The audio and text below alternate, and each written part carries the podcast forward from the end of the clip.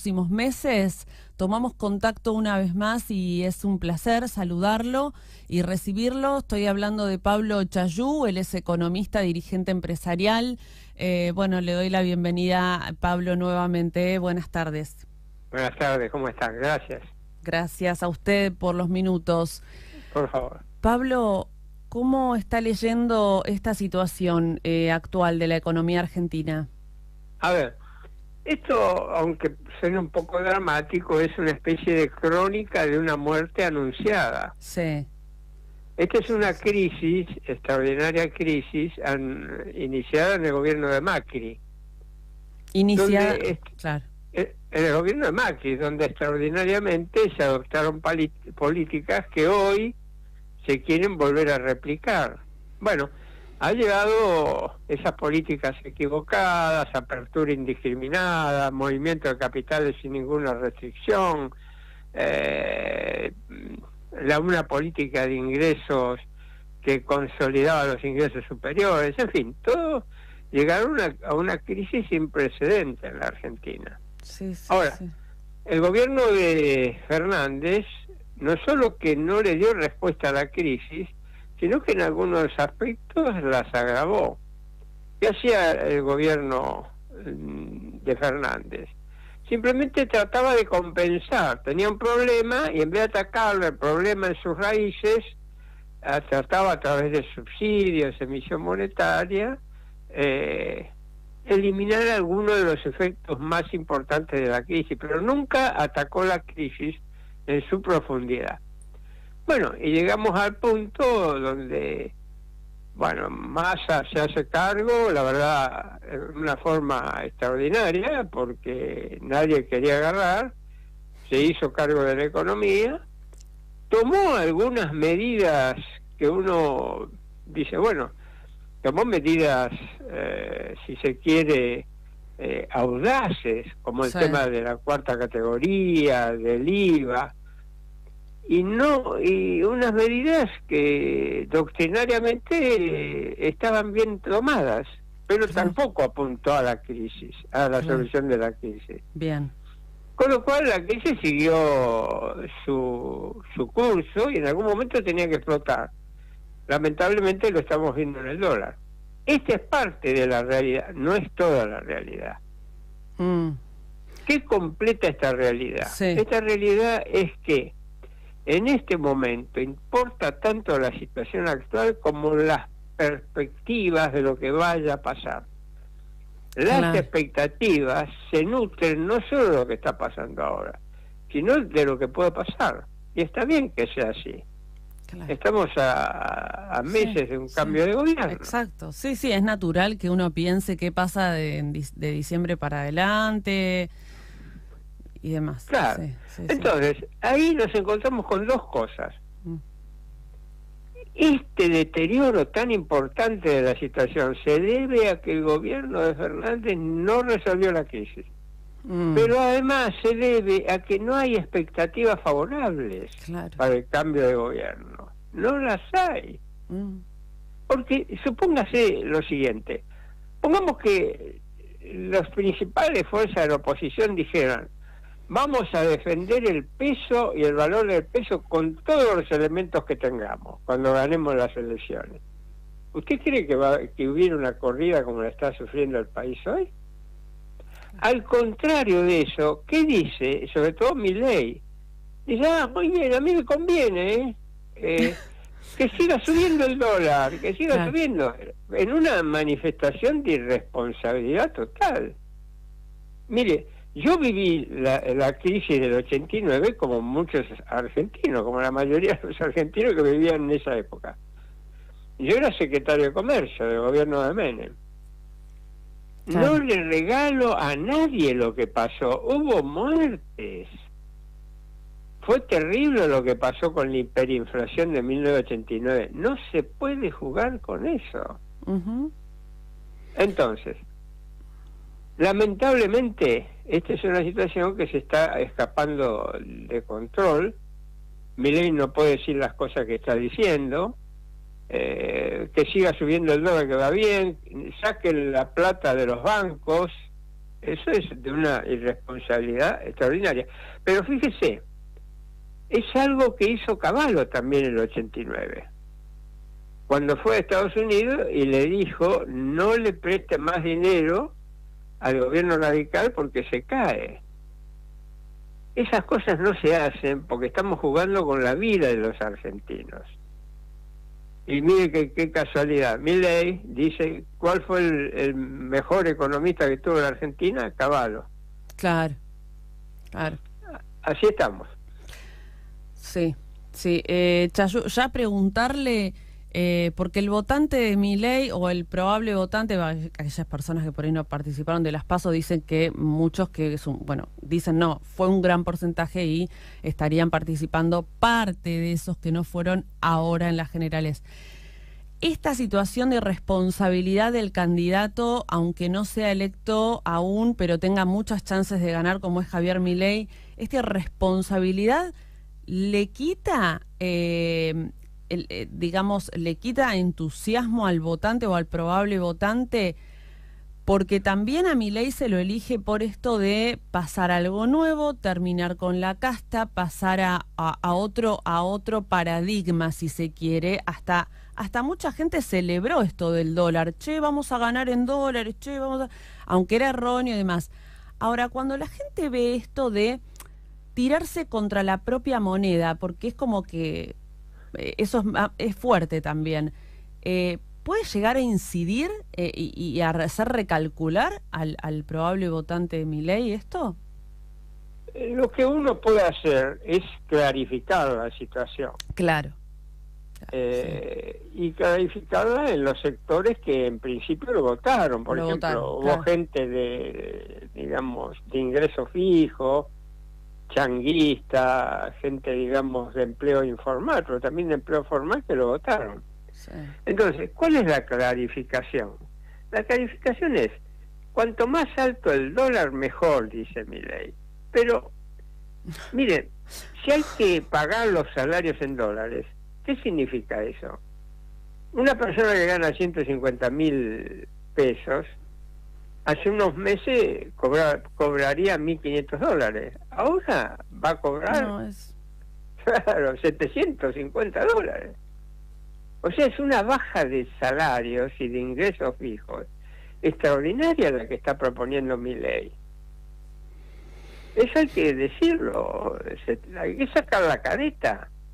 ¿Qué está proponiendo mi ley? Está proponiendo una baja de salarios extraordinaria y, por el otro lado la desocupación. ¿no? Y, bueno, uno lo que puede hacer es clarificar esta situación. Y después el, la soberanía del voto lo tiene toda, cada uno, claro. Cada uno que vaya a votar, ¿no? Ahora, eh, Pablo, cuando uno escuchaba ayer por la tarde, sobre todo cuando ya veíamos un, un valor del dólar más de mil eh, pesos, algunos decían, y bueno, que esto realmente de una vez por todas estalle para que dé lugar a algo nuevo. ¿Allí no nace una esperanza o no? No, habría de qué eh, esperanzarse. No necesariamente. Claro. No necesariamente. porque si, de, si del caos lo que surge son las políticas que llegaron al caos, estamos jodidos. En una de esas lo que va a surgir del caos es un país definitivo que sea para 25 millones de habitantes. Mm. Pero nosotros somos 44. O sea, no necesariamente del caos, sobre todo cuando uno mira la, digamos, las propuestas económicas de todos. Así que estamos verdaderamente en un lío, ¿no? Pero lo que hay que llamar sí es a la responsabilidad porque acá puede haber problemas muy graves, ¿no? Sociales, eh, y muchas muertes y problemas incluso de gente para poder conseguir su comida. No se juega con eso, no se juega. ¿En qué, em, en qué medida, digo, este, uno puede pensar eh, en una estabilización, digo, después del 22? Eh, quiero pensar, digo, esto se, se puede aplacar esta corri estas corridas, estos, estos golpes de efecto discursivos, porque pareciera que, que hay como, que esto se apresuró antes del 22, digo, después del 22, que es la, la votación general, la elección general, eh, uno puede pensar en una mínimamente una estabilización, por lo menos hasta estar un poquito más, no sé si tranquilos, pero un poco mm, eh, con una cierta estabilidad hasta el 10 de diciembre, ¿no, Pablo? Bueno, eso, eso requeriría que las tres fuerzas eh, mayoritarias participantes hicieran un compromiso para evitar un caos. Pero eso no depende solo del gobierno, que tiene que tomar sus medidas, tiene que cambiar algunas políticas, y ya lo sabemos. También depende de lo que hagan las dos fuerzas de oposición. Tendría que haber acá un acuerdo, un acuerdo superior, que contemple los intereses generales para lograr que esto calme, ¿no? Sí, algo superador, ¿no? Este, algo que, que realmente sea sea más este que, sí que sea responsable que llame a la cordura digamos em, así es Pablo por último eh, preguntarle no em, muchas veces dijimos porque bueno estábamos por ahí en otra situación ahora no lo no lo pregunto tan alegremente pero quizá eh, si uno lo tendría, tendría un economista enfrente o a personas como usted, preguntarles, bueno, ¿qué, nos aconsejaría? Digo, uno eh, se tiene que apresurar a, a, invertir, a deshacerse del peso, a ahorrar. ¿Cómo, ¿Cómo se administra una economía en el hoy, en estas horas? ¿Qué, qué aconsejaría? Y es, eh, es muy, muy complicado este valor del dólar es absurdo, pero puede seguir subiendo. Claro. ¿Por qué? Y bueno, porque, como decía alguien hace poco, el, lo absurdo no tiene límites. Solo si hay una cierta lógica, parece. Es un, es un valor disparatado el del dólar, pero puede ser todavía más disparatado. Más disparatado aún, claro. claro.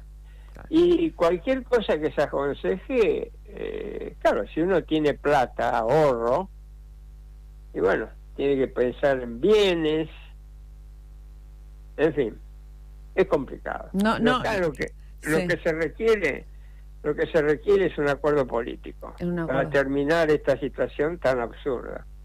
No, no, le pregunto más que nada, ¿sabe por qué? Porque, digo, uno uno está con el con el laburante o por ahí este, en un negocio o con un vecino, con un pariente, y está esta cosa de, che, saca, saca rápido, si tenés dólares, bueno, y, las cajas de ahorro y los plazos fijos. Entonces, le preguntaba por esto, pero noto en usted cierta cautela también en, cuanto a esto, incluso, en cuanto a qué hacer, ¿no? Eh... Yo no aconsejaría eso, nunca menos en esta situación. Sacar los plazos fijos, sacar las cajas de ahorro. Pero eso tendría que ser una posición generalizada. Mm. Habría que llamar también a un comportamiento racional en todos nosotros. Un punto es, miren, este valor del dólar es absurdo. Claro, alguien me puede decir, sí, pero puede ser más absurdo todavía. Y sí, puede ser más absurdo todavía. Pero uno tendría que llamar, así como se llama un acuerdo político responsable, habría que llamar también a todos nosotros a conductas responsables. Porque el sálvese quien pueda hace que no se salva a nadie. Mm. Sí, sí. Eh, Pablo, ¿algo más que quiera agregar eh, sobre esta situación? Ya nos ha dicho bastante igual. No, no, está bien, con eso me parece que está bien. Este, de nuevo, insistir en la necesidad de un comportamiento razonable, un acuerdo político de las fuerzas que están compitiendo mm. y un acuerdo responsable también de todos nosotros, no sobre todo aquellos que tienen más. Claro. Y los que tienen más capacidad. Sí. Eh, no se prestan al juego este. Sí ¿no es cierto?, de retirar los plazos fijos, sí, al juego del dólar, bueno, quizá eso eh, sirva también para que todos se calmen, ¿no? o nos calmemos. Y hay una pata también que ayer la nombraron en una entrevista, pues ayer estuvo Massa muy tarde con, con un periodista, bueno, lo voy a decir como había Checopar, y también hablaban, ¿y el empresariado qué? Porque también hay una pata importante, ¿no? el empresariado también tomando nota de esto, Pablo, y, y, y, ser y siendo responsable, ¿no? Es necesario. Son los más, eh, digamos, hay una responsabilidad política primera. Claro. Y después la segunda responsabilidad es los que más tienen. Sí. Los empresarios, los financistas, los rentistas. Esas, ahí empiezan las responsabilidades. bueno, un comportamiento responsable en estos dos círculos puede ayudar a que todos nos calmemos. Sí, sí. Bueno, la situación de guerra también nos tiene un poco sensibilizados, ¿no? De la guerra afuera, digo, este, está que yo creo que eso contribuye también a un, a un, a un sentir este, un poco así como, ¿no? Una, una cierta... Catastrófico. Sí, sí, sí, sí. Sí, como un clima apocalíptico, ¿no? Así es. Pero bueno, esas son, son, son cuestiones por ahí muy subjetivas que uno dice, ¿y pueden incidir en la economía? Sí, porque incide, ¿no? Los, los estados de ánimo, las percepciones. Pero bueno, eh, usted justamente está dando algunos, eh, algunas eh, sugerencias como para justamente hacer todo lo contrario, ¿no? No no este, entrar en, desesperación y más bien eh, tratar de apelar a la racionalidad. Sería lo más conveniente.